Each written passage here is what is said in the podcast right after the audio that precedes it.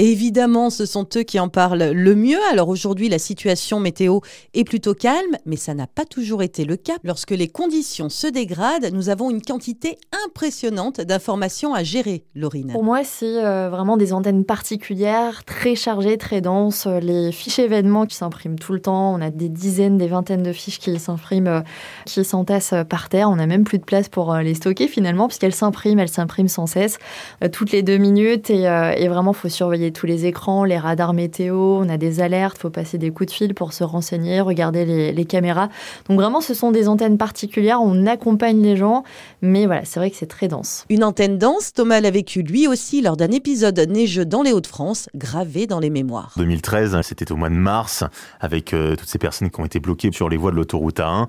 Ça avait été vraiment une période très très compliquée. Je me souviens que nous, en, termes de radio, forcément, on avait dû se relayer. C'était forcément euh, quelque chose d'assez euh, éprouvant pour tout le monde, hein, aussi bien pour les personnes qui nous écoutaient, qui étaient bloquées euh, dans les voitures, que pour nous qui étions là pour faire vivre l'info. Donc euh, oui, ça reste quand même un, gros gros souvenir pour moi. Faire vivre l'information. Et même si nous ne sommes pas à vos côtés physiquement dans votre véhicule, nous savons aussi ce que vous vivez.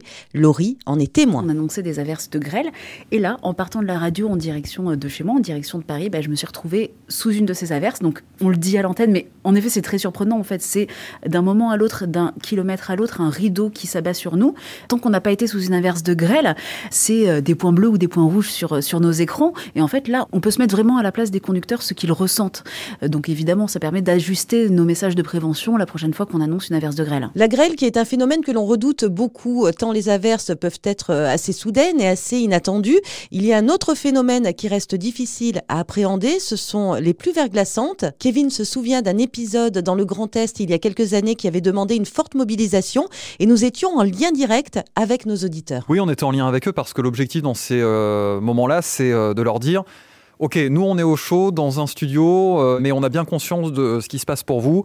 Ok, on est là, on ne vous oublie pas, on ne vous lâche pas, et on restera avec vous jusqu'à ce que les conditions s'améliorent. Et du coup, on échangeait avec eux, notamment via les réseaux sociaux. On les rassurait, on répondait à leurs questions des informations qu'on ne donnait pas forcément à l'antenne. Et ça aussi, c'est toute la magie du 107.16, c'est d'être là pour les auditeurs quand tout va bien, mais aussi quand les choses se détériorent un peu. Voilà, vous accompagnez à chaque instant, 24 heures sur 24 et 7 jours sur 7. C'est notre vocation. Bonne fête de la radio à tous.